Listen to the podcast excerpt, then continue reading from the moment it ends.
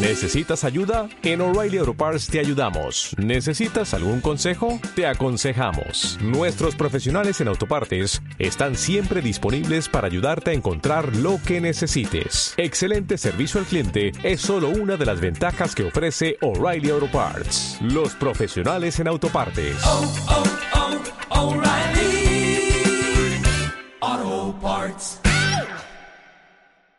La semana pasada, a unos meses de cumplir los 90 años, fallecía Roger Moore, actor de cine y televisión británico, en cuya carrera destacan con mucha diferencia dos papeles por encima de todos.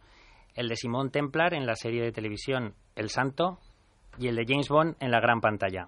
Y si hablamos de James Bond, tenemos que hablar de Jorge Foley. Buenas tardes, Jorge. Hola, ¿qué tal? ¿Cómo estáis? Hola, Jorge. Eres un apasionado de James Bond y queríamos tenerte con nosotros para que nos hablaras de Roger Moore. Que, Bueno, uno, uno de los muchos que hay en España. bueno, pero de nuestros preferidos. Es otra cosa. Eso es otra cosa. ¿Qué te parece Roger Moore como Bond? ¿Es para ti es el mejor? ¿No es el mejor? A ver, te cuento. eh, para mí Roger Moore fue el primer Bond, realmente. El primer Bond de la pantalla, ¿vale? Porque, bueno, yo tuve suerte de, de ver la, la espía que me amó. Yo que recuerdo La espía que me amó como la primera película de James Bond que yo disfruté de verdad en el cine. Se la estrenaron por ahí por el 77 o en el 78. Sí, sí. Porque la verdad, de los otros actores, o sea, por ejemplo, del anterior de Sean Connery, recuerdo que yo creo que de pequeñito mis padres me llevaron a ver, eh, creo que Diamantes para la Eternidad, la última que hizo, pero realmente yo el Bond que disfruté en el cine y el que me hizo descubrir el- el- lo que es la gente 007 fue Roger Moore realmente. ¿no?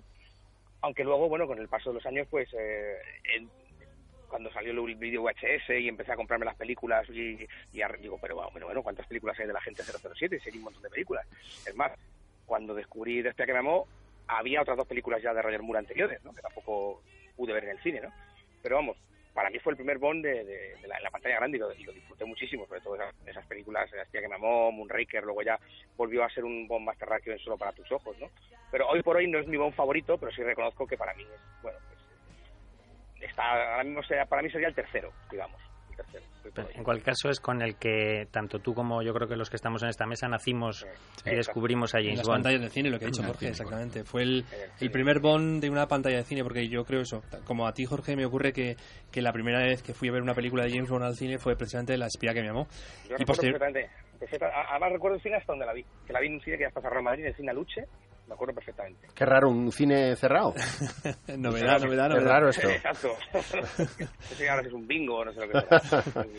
Sí, hombre, y luego gracias al, al como decías tú antes, al VHS pudimos, res- pudimos rescatar las películas de Sean Connery y ahí descubrir al que, desde mi punto de vista, es el mejor eh, James Bond, el mejor agente 007 que, que yo he visto, vamos, incluidos los, los que hemos visto en el cine o en la televisión.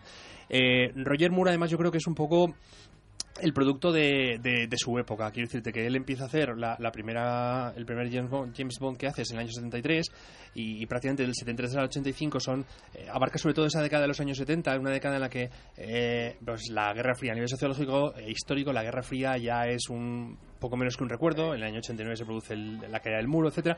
Y él, yo creo que de una manera consciente conociendo también sus limitaciones como actor y como digo pues eh, porque los los guionistas de alguna manera eh, inciden en los aspectos pues eso que más propios de la época más no sé- si decir exactamente mm, no poperos pero sí de decir bueno pues eh, eh, más eh, festivaleros o más divertidos Tenía de mucha- eh, el Bond de Moore tenía muchas influencias de, de la época donde se que estaba desarrollando, Claro. lo que se estaba desarrollando en la sociedad real en aquel momento. eso es exactamente 73 estaba de moda el cine de Black Exploitation, pues hicieron Vive y Deja Morir con todo aquel fenómeno del vudú, de gente de color, de mafiosos, tal, o sea que... Como o Moonraker o Moonraker como Moonraker, consecuencia de Star Wars Claro. Claro. Moonraker no estaba previsto hacerla, pero Ujú, vieron así el éxito de Star Wars y dijeron, aquí tenemos que llevar a 007 al espacio como sea. Sí.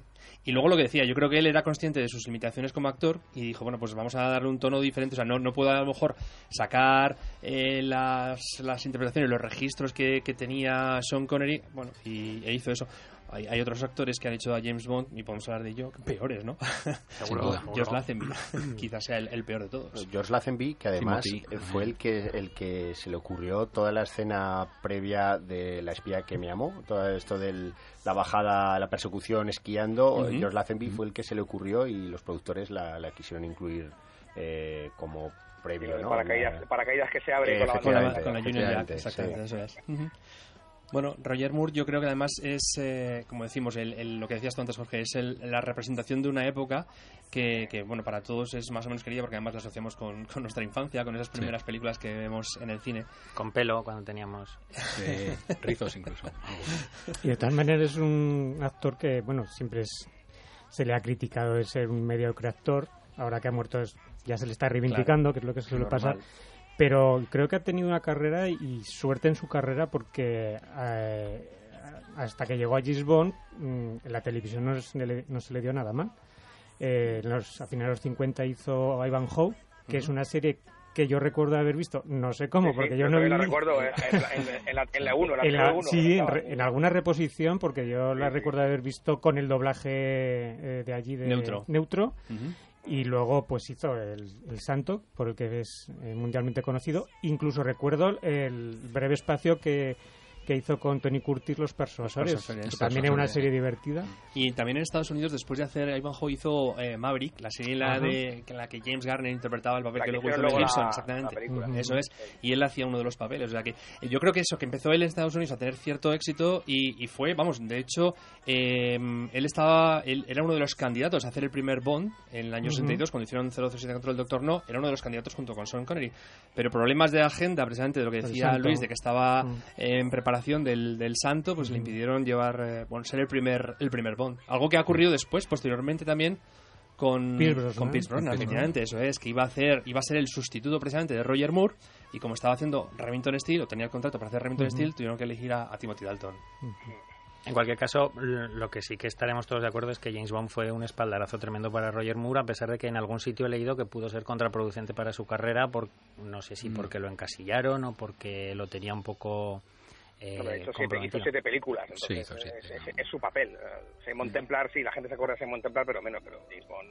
No, Roger Moore, y, Bond, sí, y aparte de las películas de Bond, pues tiene a finales de los años 70, pues Evasión en Atenea, Patos Salvajes, Lobos Marinos. Salvajes. Son películas uh -huh. en las que eh, lo que buscan es aprovechar un poco el tirón de hombre de acción, como era eh, Roger Moore en las películas de James Bond. Bueno, curiosamente, él tenía fobia al, a las armas de fuego no tenía un cierto reparo porque desde pequeñito tuvo algún problema con, con su hermano, una, un, incidente, un accidente, mejor dicho, y no le gustaba lo de las armas de fuego. De hecho, da muchos palos, ¿no? O sea, que sí. suele dar más golpes de karate y golpes que a lo mejor disparar. ¿eh? Boot Spencerizado, sí, ¿no? Sí, ahí un toque. Jorge, decías al principio que había muchísimos, una plaga de seguidores de James Bond en, en nuestro país y bueno, yo creo que en todo el mundo. Eh, ¿Cómo se vive el merchandising aquí, de, de, Moore. Aquí hay un grupo muy, muy una, una, página web que os recomiendo que, que visitéis que se llama archivo007.com sí. es un, el grupo de fans oficial que bueno oficial que tenemos aquí en, en, yo creo que es el único que tenemos en España vale y la verdad es que bueno pues ahí tenéis todo el tema de, hay información de todo tipo hay un foro muy interesante luego tenemos, también tenemos página de Facebook este fin de semana en Barcelona han estado en un creo que ha habido una especie de salón del cómic o algo y ha habido allí una representación. Intentamos ir a, a acudir a eventos. Hemos hecho alguna vez el Fenómena, o sea, de hecho hemos visto Panorama para Motar el año pasado en Fenómena. O sea, que yo la última vez que he visto a Bond ha sido en pantalla grande y en, y en, y en Fenómena. En pantalla muy grande. muy grande. Sí, en pantalla muy grande además, lo disfrutamos muchísimo. Y a Roger Moore, el último. Sí, sí, sí, el último. El último. en pantalla. Sí, sí, el último que he visto en pantalla grande, sí. Antes, de, después de haber estrenado ya Spectra y todo esto de, de Daniel Craig. Y de vez en cuando, pues sí, se hacen reposiciones muy interesantes y Archivo 007 siempre está presente. Tenemos una convención anual todos los años que nos juntamos. A veces que son en julio, creo que este año es en septiembre, me parece. Nos juntamos en Madrid porque como los fans o todos los, los miembros del club están repartidos por toda la península, pues para que puedan acceder más fácilmente, pues siempre lo hacemos en Madrid para que todo el mundo venga.